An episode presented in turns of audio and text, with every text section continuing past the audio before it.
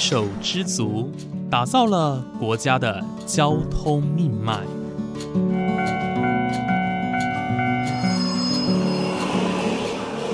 翻山越岭，运送着历史的独家记忆。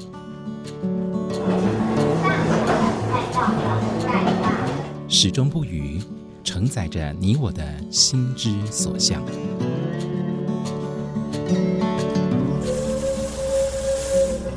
各位旅客您好，欢迎搭乘本班次列车，我是胡浩辰，欢迎来到鬼世界，让我们一起探索铁道文化，感受铁道温度，记录铁道故事。本节目由正声广播公司台中台胡浩辰制作主持，欢迎收听。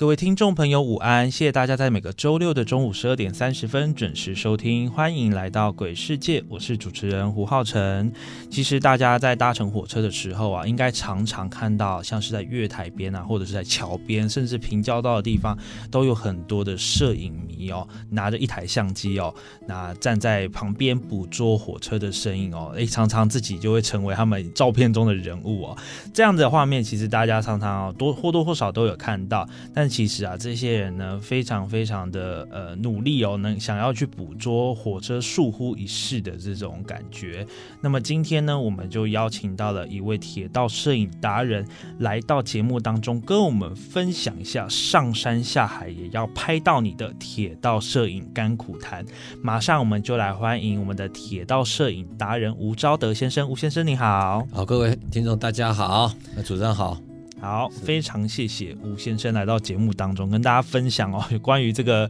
真的是非常辛苦的一个兴趣哦，只能这么形容哦。那么首先想要先请问一下吴先生哦，能不能请您分享一下你踏入铁道摄影的资历啊，大概有多久呢？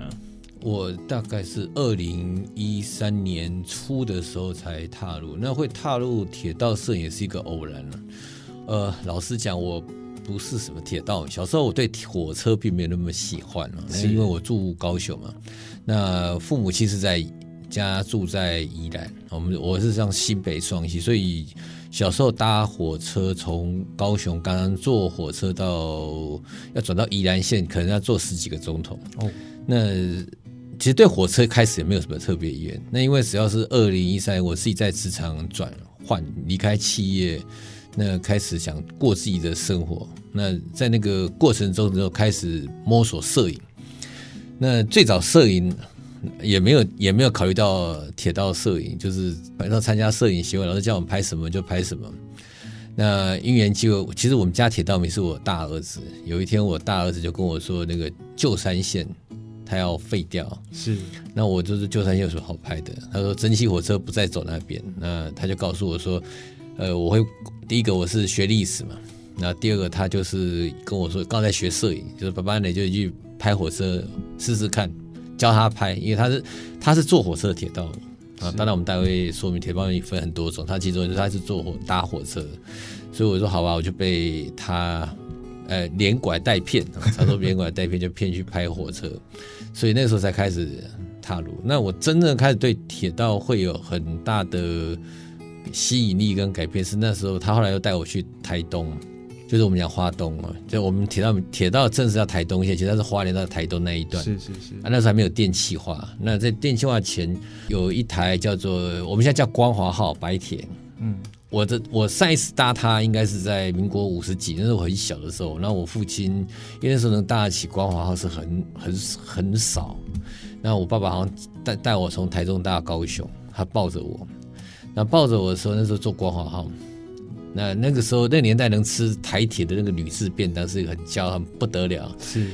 啊，结果那时候爸爸抱我，那因为我们台中到台呃高雄只有西点面包，所以那个时候在车上就哎我怎么没有便当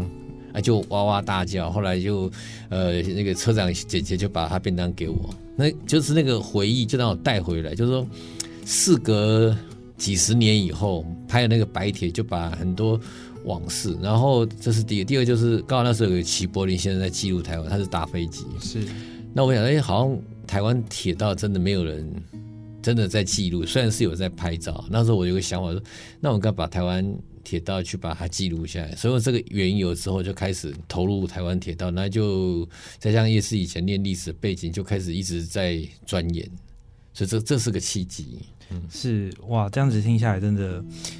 为什么之前我会在节目当中一直说到哦？其实火车在对很多人来说，它其实不只是个交通工具，它其实是一个回忆的一个象征哦。就像吴先生刚刚讲的故事，就是一个很好的例子哦。他拍到了末代的光华号在花东线行驶的一个光华号列车，可以勾起他民国五十几年在小时候，甚至是还被抱在爸爸手中的那个婴儿时期的一个记忆哦。所以其实这样子的温度是。是非常非常浓烈的，呃，也可以感受得出来，为什么铁道在很多人的心中哦是那么无可抹灭啊？为什么大家会那么觉得说啊，铁道文化是一个非常非常值得被保留下来的一个部分哦？是。那么其实哦，很多铁道迷都会扛着相机，就像我刚刚讲的，都在车站月台啦，或者平交道、桥梁等等地方，甚至是到高山上面去拍，就为了要捕捉那个疏忽即逝的车辆。所以呢，能不能请吴先生跟大家分享一下，对你而言，铁道摄影令你着迷的原因是什么呢？OK，铁道摄影其实大部分很多人你讲，就是我们刚刚初学者，但都为什么站在月台，或者是站在一个比较一个宽广的地方去拍一个火车，像是大头照一样。嗯 对。那我后来是因为觉得要把那个景整个拍出来，因为光拍个火车其实感觉没有怎么样，所以那时候就是。呃，开始找比较高的地方，因为在日本铁道迷有一个叫虎瞰拍摄，是你要找很高地方去拍摄。那早期台湾这个做法，只有一个铁道前辈古廷伟先生，他是台大登山社，他爬很高很高。那大部分不会爬个三天两夜，就为了拍很远，而且那我的火车是很小。那那时候我在想说，嗯，那有没有办法找比较不要那么高？那第一个，第二个就是说。我开始进入摄影的时候，其实老师就叫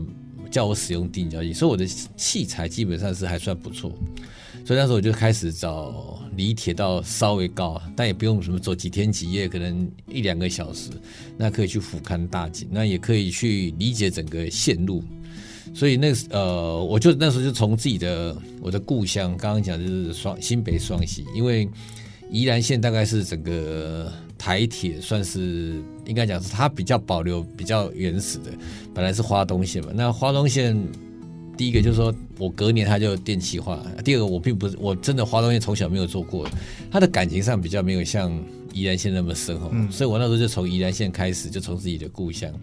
那就开始沿着铁道左边右边的山区就绕，然后开始记录。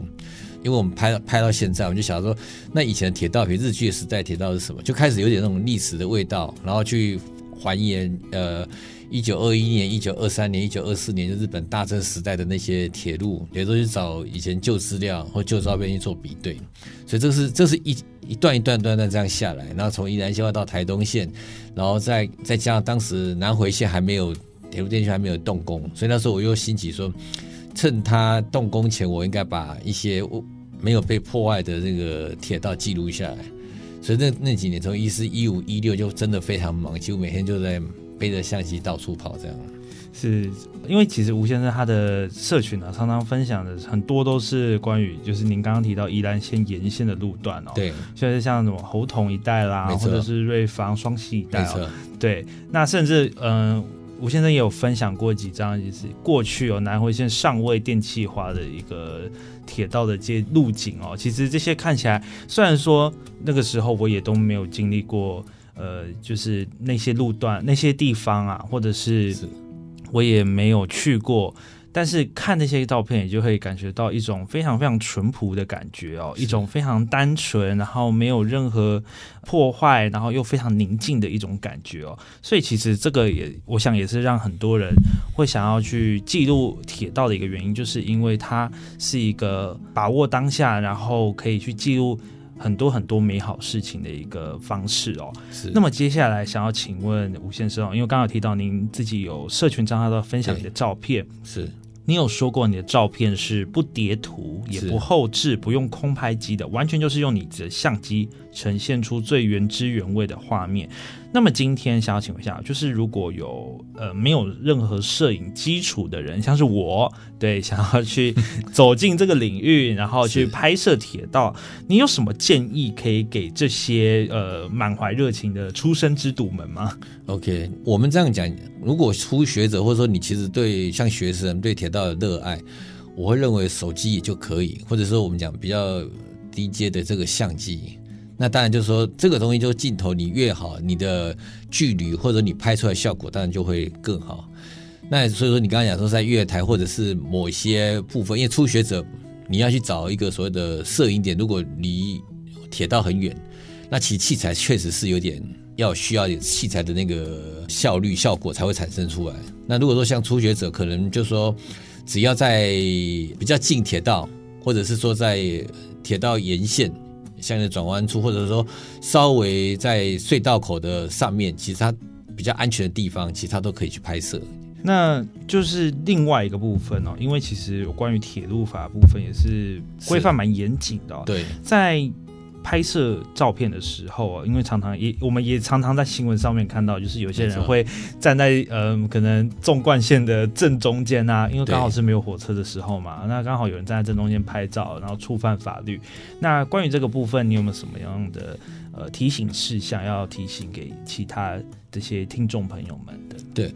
这个呃，我们先讲月台。月台如果要拍摄，不要超过月台旁边有个黄线，嗯，就你不要超了，那是一个安全区，我们叫净空。那铁路因为现在电气化的速度是越来越快，所以我们我们都会觉得那个呃侵入到铁轨里面，那真的是比较危险。所以我们讲说，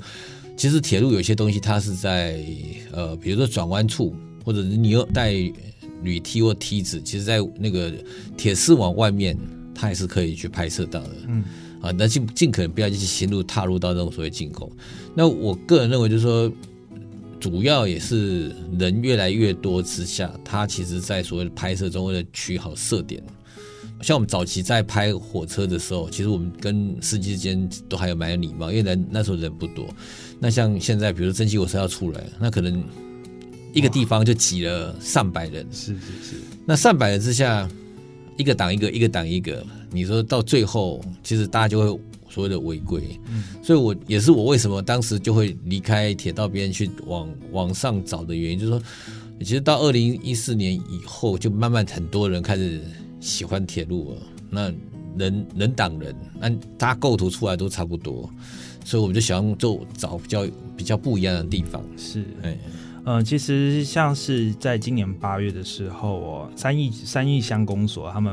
呃像台铁就是要了几台的客车车厢哦，然后运到了旧山线哦。对。那当时呢，网络上有段影片是就是一个算第一人称的视角啦，在呃把车厢拉进旧山线的拉到圣心车站的这个部分哦，其实，在那个镜头上面可以看到很多人哦，在火车行驶的过程当中，他们是恣意的穿越轨道。其实这样看了，真的是会觉得，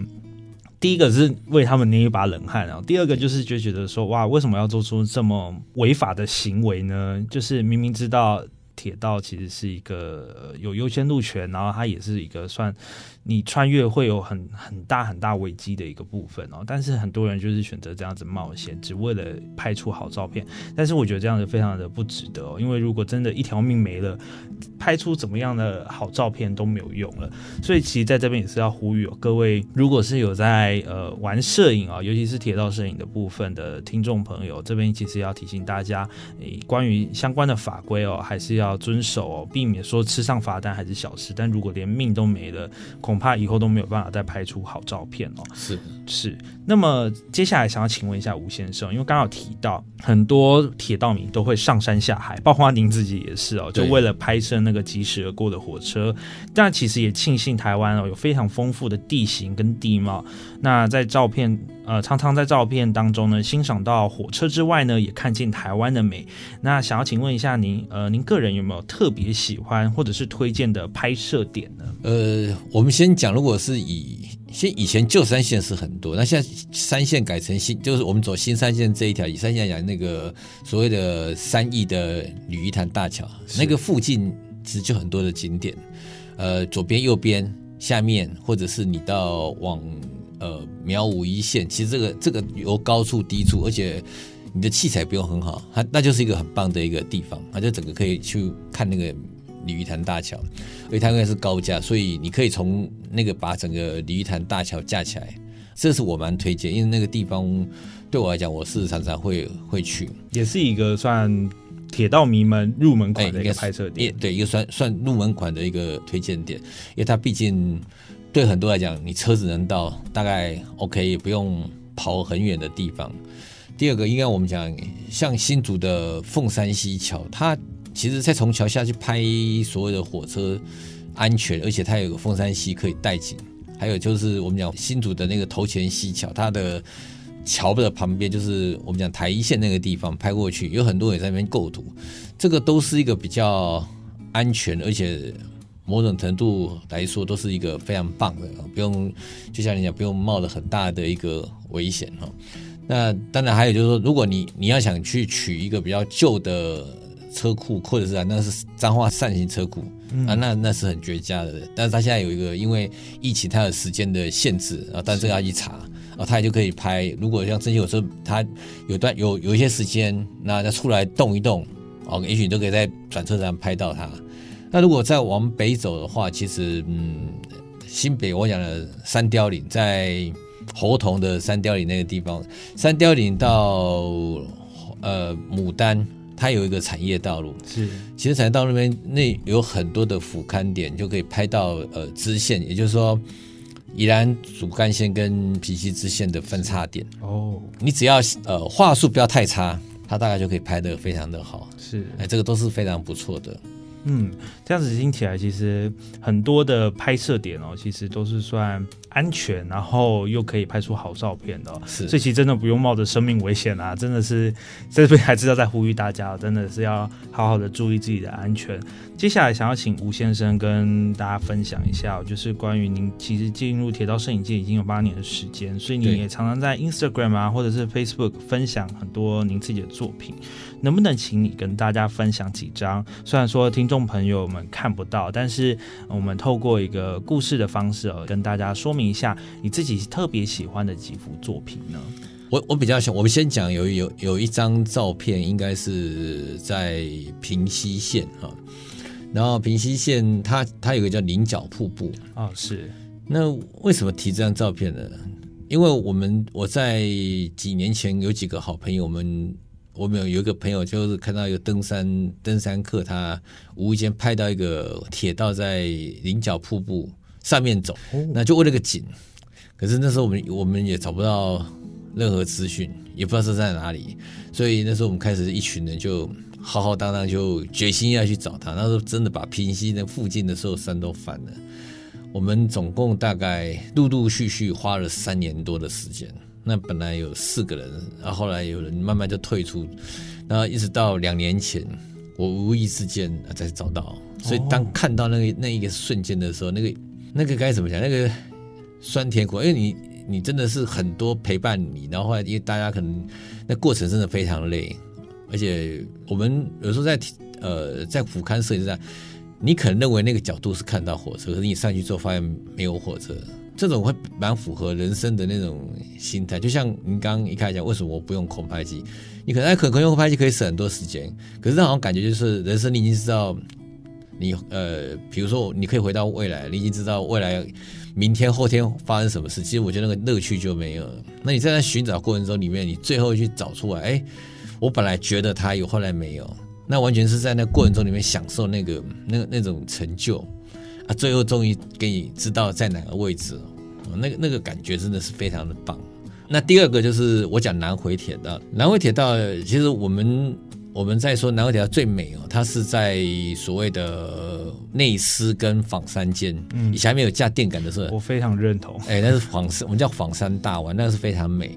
它是由内斯上来，它是上坡，上坡然后转弯要进入仿山，我们叫一个仿山弯道。那大概很多人去，但那个那个地方非常难找。因为我后来就决定，我就开始从沿着所谓的保修线路。那我我记得它的由北而南，它的线路是从六四、六三、六二、六一这样倒回去。好，然后那个南往过来的，它是呃五五五六五七五八五九，嗯，那我就从由北而南走走走走走到第六十一，